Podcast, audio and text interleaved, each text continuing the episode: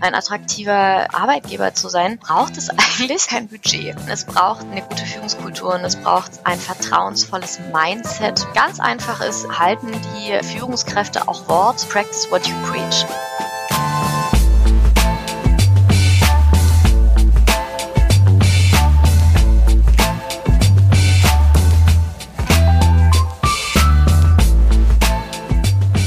Herzlich willkommen zum Faktor A Podcast.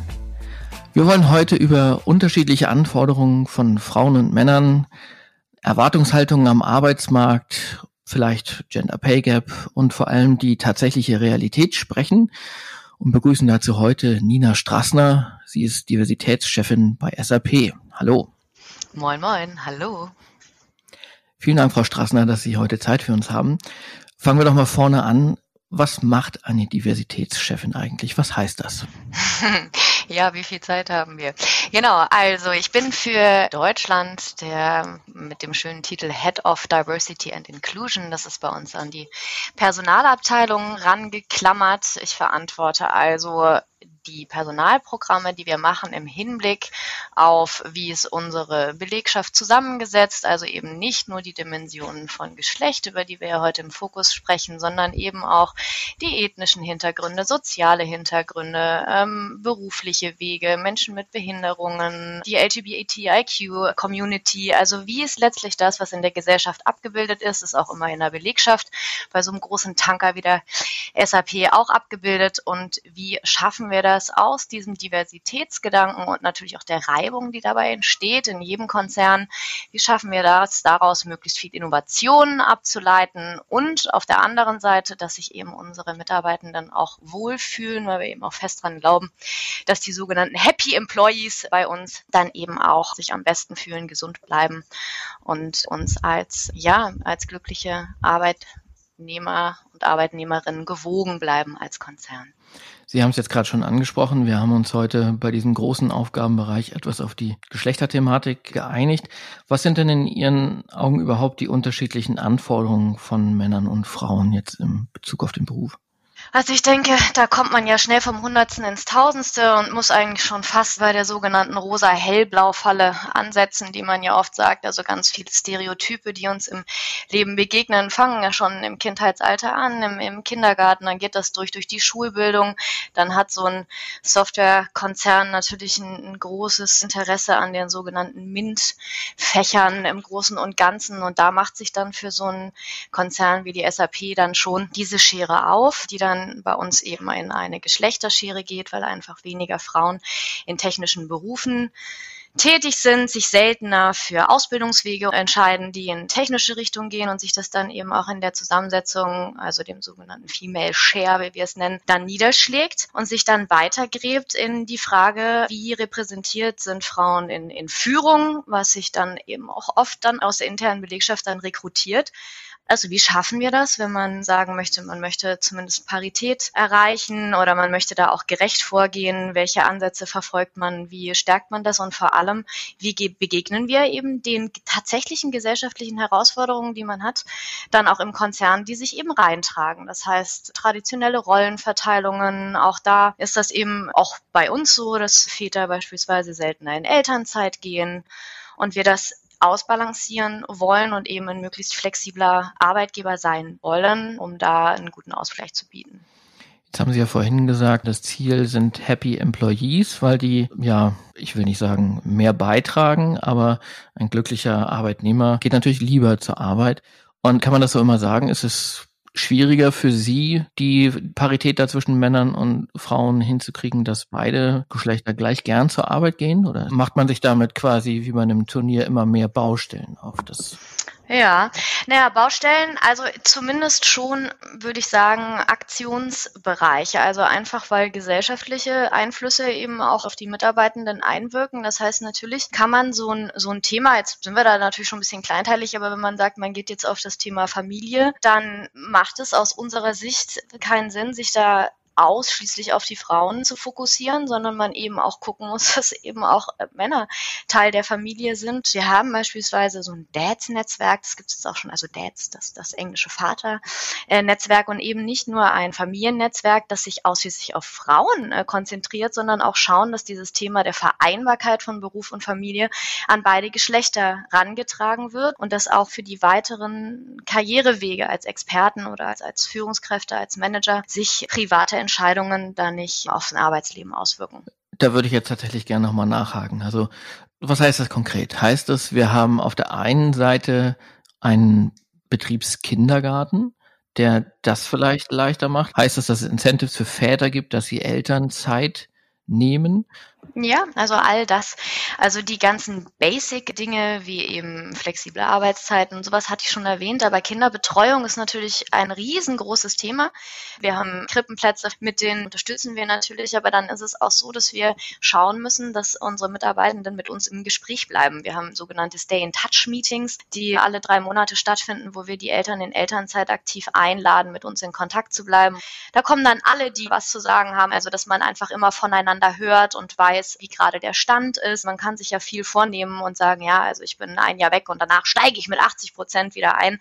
Das macht man in der Schwangerschaft und dann ist man plötzlich da und sagt, oh Gott, oh Gott, also wie soll ich das denn jetzt eigentlich schaffen? Oder ich habe dann doch keine Betreuungsmöglichkeit gefunden. Da müssen wir also ganz stark unterstützen. Und wenn wir auf die Väter gehen, finde ich, kann man von unserer Seite die Väterzeit erwähnen. Nicht jeder sagt, Elternzeit ist für mich ein Thema und möchten vielleicht gar nicht in Elternzeit gehen, aber so etwas würden sie dann eben vielleicht nutzen, dass man eben sieht, oh, der eine hat das Bedürfnis, der andere hat das Bedürfnis und dass eben auch Arbeiten in Teilzeit für uns einer Karriere nicht im Wege steht. Das war der interne Blick, also auf bestehende Kolleginnen und Kollegen. Wie ist das nun am Arbeitsmarkt, wenn es darum geht, neue Kolleginnen und Kollegen zu finden? Wie sind da die unterschiedlichen Erwartungshaltungen vielleicht auch? Also ich glaube, Tatsächlich vor allem im, im Technologiesektor. Das ist natürlich überall da, wo ein Fachkräftemangel herrscht, entsteht natürlich auch auf der Arbeitgeberseite vielleicht auch noch ein bisschen mehr Innovationsdruck. Ne? Also ich finde, das kann man auch nicht verhehlen, muss man auch nicht verhehlen. Da, wo es massenweise Nachwuchs gibt, ist natürlich auch der Druck, sich was auszudenken oder möglichst flexibel zu sein, vielleicht nicht so hoch. Man muss, ich denke mal, einmal unterscheiden aus dieser utilitaristischen Sichtweise. Also das ist einmal um das Fachkräftethema und die besten Talente eben auch einfach zu kriegen. Und auf der anderen Seite ist es eben auch schlicht right thing to do, also sich möglichst äh, divers aufzustellen. Wenn wir aber auf das erste Thema gehen und sagen, wir wollen die besten Talente am Markt haben, das geht eben heute nicht mehr einfach nur mit einem Firmenwagen oder dem besten Parkplatz vorne dran, sondern es ändern sich auch einfach mit den Generationen die Erwartungshaltungen an die Arbeitgeberschaft. Das heißt, die Talente, für die ist Zeit eine Währung geworden, Flexibilität ist eine Währung geworden, vielleicht von überall arbeiten ist, ist ein Thema geworden. Das heißt, das Wichtigste ist da wirklich auf flexible Arbeit zu setzen, auf digitale Möglichkeiten. Also wir haben, sind da sehr gut in diese Corona-Krise reingekommen, weil wir vorher schon über zweieinhalb Tage im Schnitt unsere Mitarbeitenden im Homeoffice hatten, was dann auch wiederum zu mehr Vereinbarkeit führt. Wenn ich nicht mehr zwei Stunden jeden Morgen über den Berufsverkehr mich zur Arbeit durchkämpfen muss, sondern auch sagen kann, so, die Kinder sind jetzt in der Schule, haben ihren Schulweg hinter sich und ich kann mich zu Hause an meinen Heimatarbeitsplatz setzen und mich da in meine ganzen Meetings einwählen, dann bedeutet das für das Elternteil, das zu Hause die Kinder betreut, auch im Schnitt in der Woche dann auch einige Stunden mehr Arbeit, die man machen kann, für die man zur Verfügung steht. Sowas hat natürlich auch Einfluss auf Karrierewege und auch auf Gehälter. Und ich glaube, das bezieht sich nicht nur auf die SAP, sondern auf tatsächlich alle Arbeitgeber, dass das attraktiv ist. Und gerade wenn wir auch in Zeiten, auch, auch zu der Generation, äh, zu der ich gehöre, also ich werde nächstes Jahr 40, ich habe zwei kleine Kinder, für mich ist es auch als Frau ein Thema, wie das mit meiner Altersvorsorge Altersversorgung aussieht. Das heißt, das, was ich an Erwerbsarbeit leisten kann, für das, was ich Geld bekomme, das ist eben in der Care-Arbeit nicht so. Da ist das wichtig, dass mein Arbeitgeber mir hier Möglichkeiten gibt. Ich war jetzt etwas abgelenkt, weil ich gerade diesen Punkt des nicht ins Büro kommen müssens persönlich sehr zu schätzen gelernt habe, weil diese zwischen 30 und 45 Minuten, die man morgens und abends hat, aber vor allem die, die man morgens hat, wo man ja Self-Care dazu, ne, Happy Employees, man kann sei es nun eine Meditation, sei es Sport, sei es eine Sprache lernen, sei es äh, was auch immer. Das ist ja eine, eine Fortbildungsmöglichkeit, die es vorher nicht gab in dem Sinne. Es sei denn, man fährt mit dem Auto und hört sich Audiobücher an. Aber ja, Klar, auch das, also es ist, es ist ein Zeitgewinn. Also ich hätte zwar persönlich mit mehr Zeitgewinn gerechnet, das ist nicht passiert, so dass wir, und auch das finde ich ganz, ganz wichtig zu erwähnen, dass man die Mitarbeitenden da auch an die Hand nehmen muss. Also einfach zu sagen, so du arbeitest jetzt von zu Hause aus, das funktioniert nicht, sondern man muss schon auch, und da kommt dann die Achtsamkeit. Also wir mussten, und wir haben so viel aus der Corona-Krise dann auch wieder rausgelernt, unheimlich darauf fokussieren, dass unsere Mitarbeitenden Pause machen. Und ich finde, das steht in so einem krassen Kontrast zu vielen Diskussionen, die man vorher hatte, wo man dachte, ich muss meine Mitarbeitenden kontrollieren, die sitzen dann auf dem Balkon oder räumen die Spülmaschine aus. Das ist ja schon früher kritisiert worden, aber jetzt sind wir alle in diese Disruption rein, so ein Buzzword jetzt dieses Disruption, also so diese diese Unterbrechung mal. Und jetzt haben wir wirklich alle die Chance, Systeme mal neu zu denken, weil wir jetzt alle in vielen Punkten auf Null gesetzt wurden und vielleicht alte Zöpfe abschneiden können und sagen können, ja, schau mal, das ist ja gar nicht so, dass die Arbeitsleistung da gesunken ist. Wenn ich also den Mitarbeitenden gute digitale Möglichkeiten zur Verfügung stelle, dann mussten wir sogar darauf achten, dass die Pausen machen, die das Meetings heißt, auf 50 Minuten beschränken, wenn das eigentlich so ein einstündiges Meeting ist, damit man dazwischen mal auf die Toilette gehen kann. Und haben auch zum Beispiel ein sehr, sehr großes Achtsamkeitsprogramm, das hatten wir vorher schon zwar, aber das hat jetzt nochmal einen riesen Zulauf gekriegt. Da waren vorher schon über 10.000 SAP-Mitarbeitende mitregistriert, wo wir darauf achten, dass die sich immer wieder mal besinnen, ja, ob es denn nun Mediation ist oder ob es so ein bisschen Search Inside Yourself ist, ob es Pausen sind, ob es angeleitete Werte, Kommunikation ist, wie wollen wir miteinander sprechen, wie spricht man mit sich selbst. Das klingt wahnsinnig esoterisch für einen Softwarekonzern, ja, aber letztlich führt es dazu, dass die Mitarbeitenden nicht ausbrennen. Die holen sich alle nicht mehr gegenseitig für den Kantinenbesuch ab, die sprechen nicht mehr an der Kaffeemaschine. Also all das, was vorher immer als so, oh, man, man sitzt jetzt nicht am Schreibtisch. Wir erkennen jetzt alle, wie wichtig diese Interaktion ist und dass das auch so Pausen für den Kopf sind.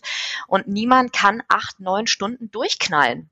Ja, und diese Interaktion mit den Kollegen und Kolleginnen und sowas, da muss der Arbeitgeber auch darauf achten, dass das jetzt wegfällt und dass die Menschen auch diese Sinnhaftigkeit in ihrer Arbeit und in ihrem Austausch, in der, in dem Feedback, in der Kommunikation, in der Wertschätzung nicht verlieren. Letzte Frage. Wir haben schon von einigen Projekten gehört oder Initiativen, die Sie bei sich im Konzern haben.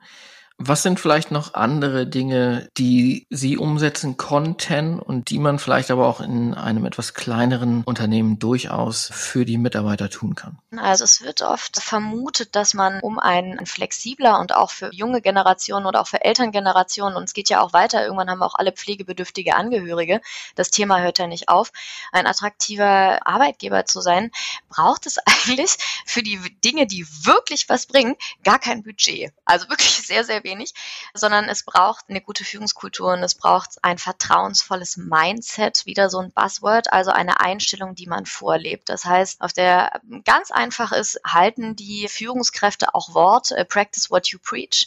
Also gehen die auch pünktlich nach Hause. Kommuniziert man, wenn man sagt, so, nee, an dem Nachmittag kann ich nicht, da ist Laterne laufen mit den Kindern. Das heißt, mit den Mitarbeitenden dieses menschliche Behalten. Ich denke, das hilft schon unheimlich. Und so Dinge wie Zuhören, das sind also meistens Zeitinvests, also nicht, was wollen Frauen im Beruf, was wollen Männer im Beruf, sondern letztlich sind es auch immer noch individuelle Anforderungen. Also nicht jede Mutter braucht dasselbe, nicht jeder Vater braucht dasselbe.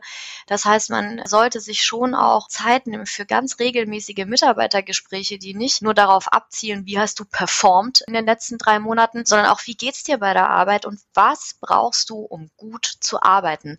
Und wer diese Frage an die Mitarbeitenden stellt, wird ganz tolle Antworten bekommen, wenn man das kombiniert mit einer vertrauensvollen Führung. Dann wird sich so jemand auch trauen und sich hinstellen und sagen, also es wäre echt toll, wenn ich jetzt die nächsten vier Monate vielleicht mal einen Tag weniger arbeiten könnte die Woche um miteinander vertrauensvoll im Gespräch zu bleiben. Und ich glaube, das kostet keinen Cent. Das ist letztlich eine Einstellungssache und eine Frage von Vertrauen. Und je weniger wir es schaffen, da einen Cut zu machen zwischen das ist Arbeit und das ist Knechtschaft und jetzt zu Hause ist Freizeit, also je mehr das so ein bisschen ineinander fließt, das Leben eben auch bedeutet, dass man bei der Arbeit ist und dass das auch ein schöner, wertschöpfender Teil des Lebens ist. Wenn das eine Führungskraft oder eine Spitze, eine Geschäftsführung vorlebt, dann zieht sich das ganz weit in die Mitarbeitendenkreise rein. Das finde ich ein schönes Schlusswort. Vielen Dank, Frau Straßner. Sehr gerne. Und weiterhin viel Erfolg für Sie auch.